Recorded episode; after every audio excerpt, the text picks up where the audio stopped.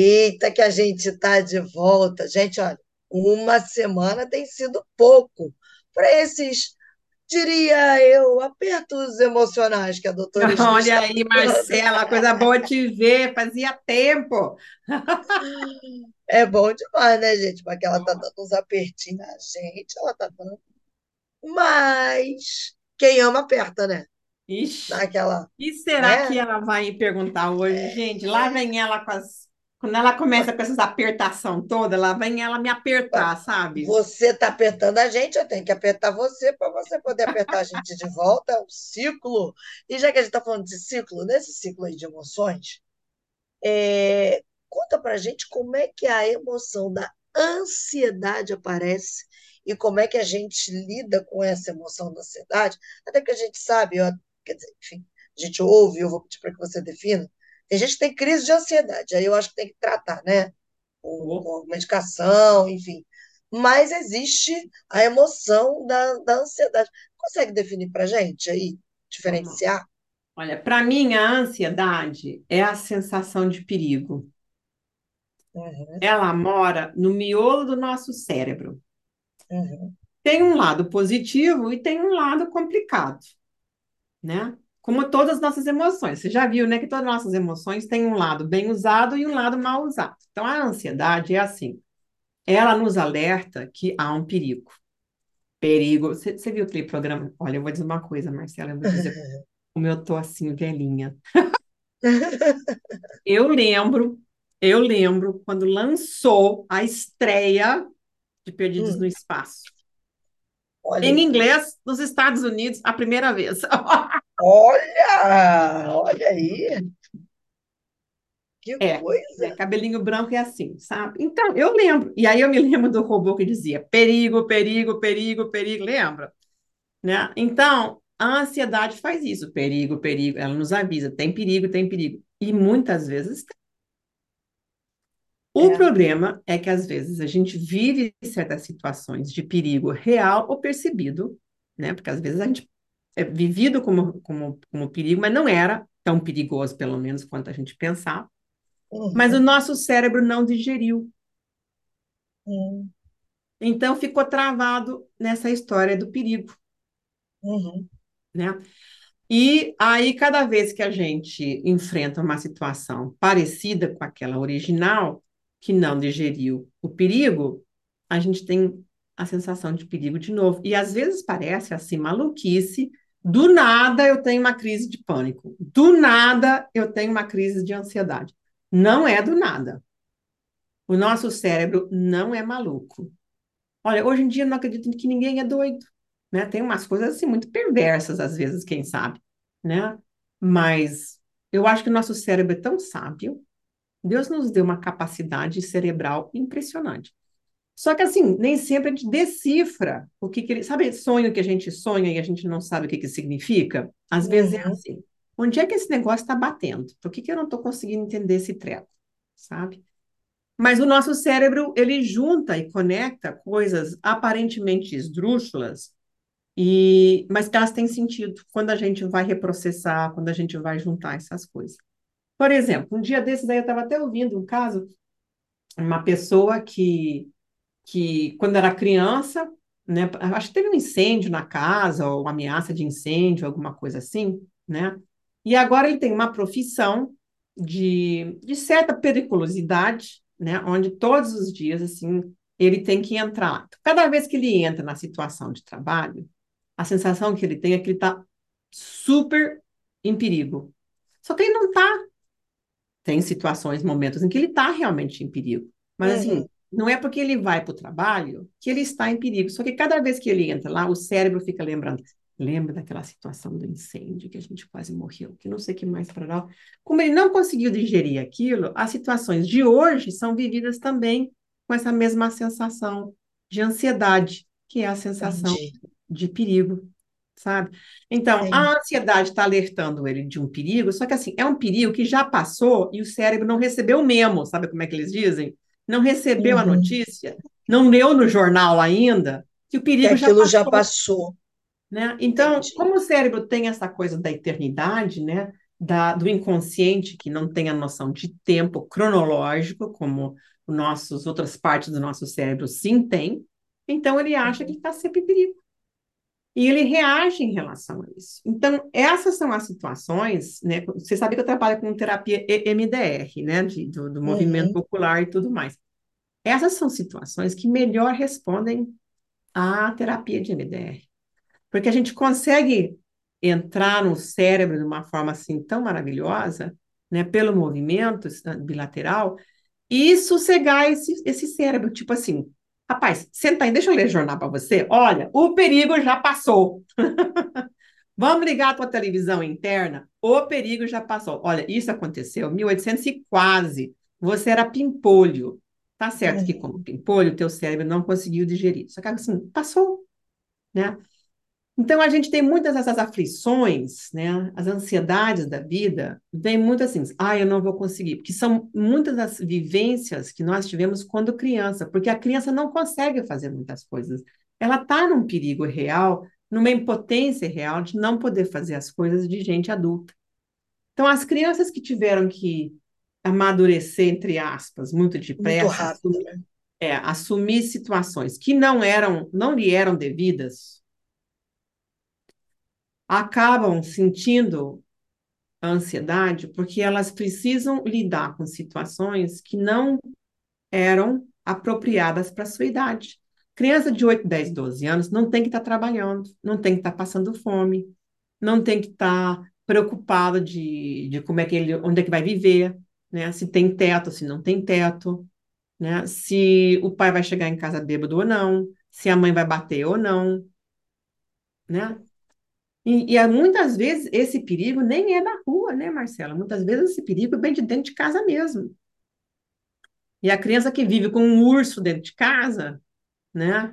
Que não que, que deveriam ser os cuidadores, né? Mãe e pai que deveriam cuidar da criança, às vezes são a fonte do perigo. Como é que uma criança dorme sossegada se não sabe se vai dar briga, se os pais vão brigar, se vai xingar a mãe, se a mãe vai xingar pai, que não sei o que mais para lá? E ela fica naquela incerteza.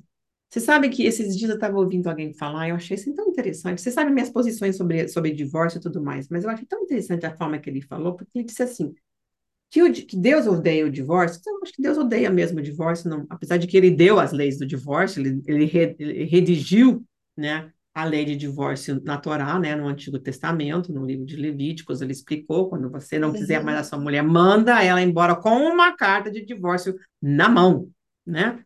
Você cuida dela, mesmo na, na separação, você vai deixar essa mulher amparada, não, não vai repudiar né, a mulher da sua Uhum. juventude. Então, ele é muito claro nisso.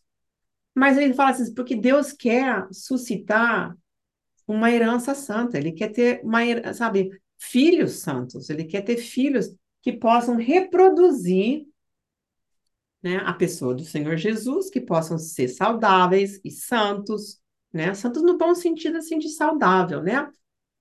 E o divórcio desfaz isso. Eu acho que tanto dos problemas que nós estamos enfrentando hoje em dia é por esse alto nível de divórcio. Porque é alto demais, inclusive na igreja, inclusive entre cristãos. Antigamente os cristãos tinham um baixo índice de divórcio. Hoje não. Hoje assim, como a, a sociedade aceita, a sociedade foi entrando para dentro da igreja e agora, muitas vezes, a igreja também. Não quer dizer que não existem situações em que o divórcio é necessário, é ameritado, precisa haver a separação. Às vezes, uma separação com bem trabalhada e as pessoas se submetendo a um tratamento bem feito, dá para salvar o casamento. E outras situações por causa da dureza do seu coração. Não foi assim? Porque, Jesus pergunta por que, que eles deram uma carta de divórcio? Uma por que, que instituiu isso? Disse, por causa da dureza do seu coração.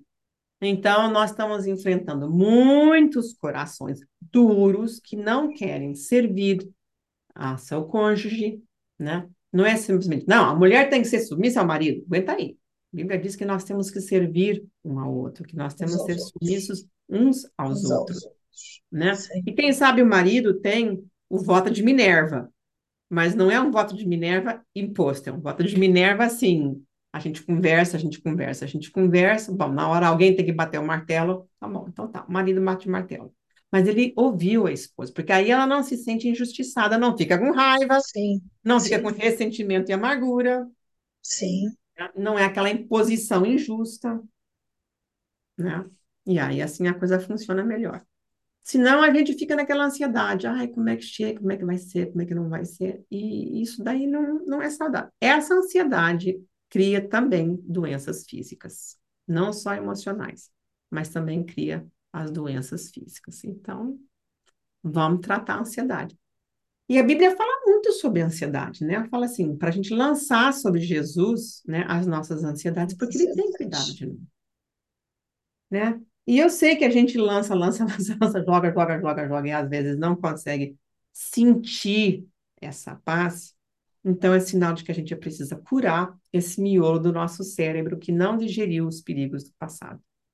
E isso tem solução, e tem solução relativamente fácil em geral, né? Não é uma coisa assim difícil e complicada. Mas a gente tem que estar disposta a pagar o preço da cura. É, eu estou aqui pensando, né? Como você realmente disse, as emoções nossas, elas não são ruins, elas são boas e ruins, mas como determinadas situações podem bagunçar essas emoções e trazer marcas para o resto da vida, se não for pensada, assumida e tratada, né? Como Uhum. você disse, quando você falava, eu falei, meu Deus, realmente como é, o campo das emoções é tão importante e durante tanto tempo foi sendo deixado de lado e talvez, sei lá, me arrisco a dizer que a gente está vivendo tanta Desprezado. Você sabe que a bagunça. igreja, É, durante muito tempo, desprezou. Você tem que simplesmente seguir a sua vontade, a vontade de Deus e pronto, fazer a tua vontade, se submeter à vontade de Deus. Esquece esse negócio de emoção. Hum, isso fez tanto entender que a emoção vai bater ali na porta o tempo inteiro. Deus criou as nossas emoções, Ele nos É, deu. As emoções nos dão informações importantes. É, gente. Esse podcast aqui é para jogar luz, viu, gente? Vocês ficarem ligados realmente. Start na vida é, é um start, está acendendo a luz. É, né? Como diz a Sli, eu vou pedir para ela falar aqui, ela tem o curso do Cura para o Coração e que está acessível para você. Não fica com essas emoções todas degringoladas dentro de você, não. Não fica sofrendo com ansiedade, com tudo isso. Trata, gente, tem como tratar para que você possa viver a vida abundante da qual a Bíblia fala e que Jesus morreu para alcançar. Fala aí. Esli, para a gente do Cura para o Não, é um, é um encontro mensal, uma vez por mês, numa segunda-feira, de 7 às 9, horário de Brasília. né? A gente sempre dá um exercício, um exercício, às vezes, inclusive, de reprocessamento, de desenho. Ninguém é obrigado a contar suas coisas, ninguém tem que Uhum, falar mais do que queira, né? Pode ouvir, né? A gente faz um exercício. Esses exercícios que eu faço, eu, eu gravo, eu gravo os exercícios, e depois a uhum. gente tem um tempo de compartilhamento, onde a gente pode, assim, compartilhar em pequenos grupos. Olha, o pessoal tem sido maravilhoso, bico fechado, ninguém conta Legal, nada para ninguém, tem sido assim muito legal. A confidencialidade com a qual, a seriedade com que se tem tratado as coisas. Eu não tenho a menor ideia do que, que eles conversam nos grupinhos, Marcela, porque nem eu fico sabendo, você Nem você saber. sabe. E eu Legal. não deixo falar no grupo grande, porque assim, o que você pode falar do seu, mas não pode falar dos outros, não pode Dos falar dos outros. alheios, né? Então, essa parte a gente, obviamente, não grava, porque isso daí é privado, é particular, mas as partes que eu ensino é. E tá num preço super acessível, né? Um, um- o preço de um lanchinho, né? Você tem acesso, eu não vou dizer uma terapia, porque não é uma terapia, mas ele tem efeito terapêutico. Ele cura muita coisa. Se você falar com as pessoas que têm participado, elas vão te dar um depoimento muito lindo de que realmente aquilo ajudou muito. E dentro de um contexto cristão, né? Porque a gente faz isso dentro da postura da Bíblia, né? Da oração, né? De agradar a Deus. Tem sido muito bonito, realmente. Se as pessoas quiserem, elas podem se inscrever, podem ir para Coração, só que assim, é Curacão, né? Sem isso cedilha, Uhum. não tem acento. Coração, ponto, Praça do Encontro, também sem cedilha, praça do encontro, ponto com ponto br. Vai direto lá, leia, vê como é que. Você pode, inclusive, assistir a primeira aula de graça. Então, gente, É? Pode lá. Não perde tempo, não, por favor. Porque o podcast semana que vem tem mais, mas aqui é só para jogar um start, está na hora de você começar a olhar, observar a sua própria vida e não querer continuar do jeito que está, né, gente? Isso mesmo, é diagnosticar e identificar. Aí tem que o próximo passo. Vamos Isso procurar cura. Vamos Isso curar o coração. Por favor, né? Isli, ó, até a semana que Hum, vem. Até a próxima, se Deus quiser. Beijo. Beijocas.